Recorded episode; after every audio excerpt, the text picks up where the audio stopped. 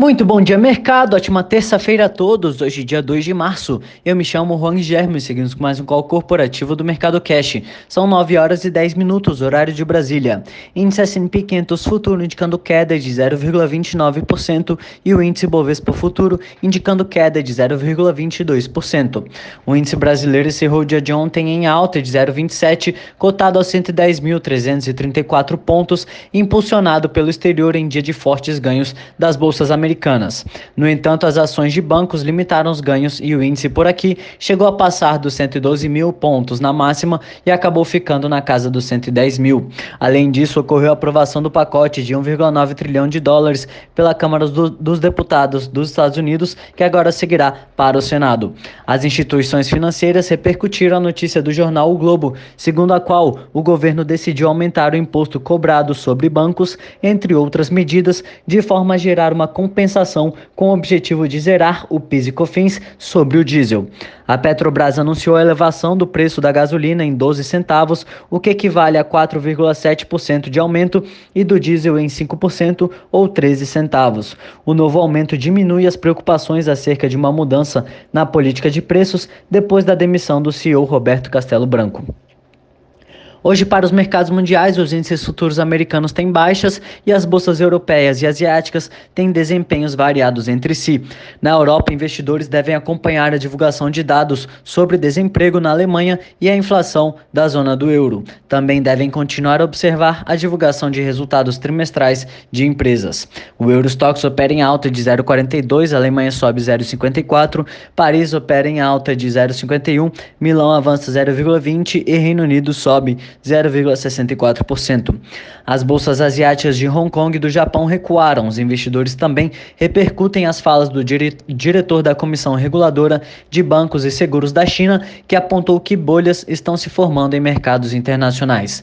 O índice de Xangai e, uh, e o de Hong Kong fecharam em queda de 1,21% e Tóquio fechou em queda de 0,86%. Por aqui no Brasil, os investidores seguem acompanhando a temporada de resultados após o fechamento. A Via Varejo divulgará os seus números. Entre as commodities, os contratos futuros do minério de ferro negociados na Bolsa de Dalian fecharam em alta de 1,49% e o petróleo Brent opera em queda de 0,25%. No cenário corporativo, temos notícias da Pag Menos, em que a rede de farmácias Pag Menos registrou lucro líquido ajustado de 37,5 milhões no quarto trimestre de 2020, uma alta de 147,7% em relação ao igual período de 2019. Em todo o ano passado, o lucro líquido totalizou 96 milhões, revertendo o prejuízo de 6,9 milhões obtido em 2019. O EBITDA ajustado, por sua vez, totalizou 157,8 milhões nos meses de outubro a dezembro, ganho de 2,5% ante o mesmo período do ano anterior. Em 2020, o valor subiu 14,2% para 572,4 milhões.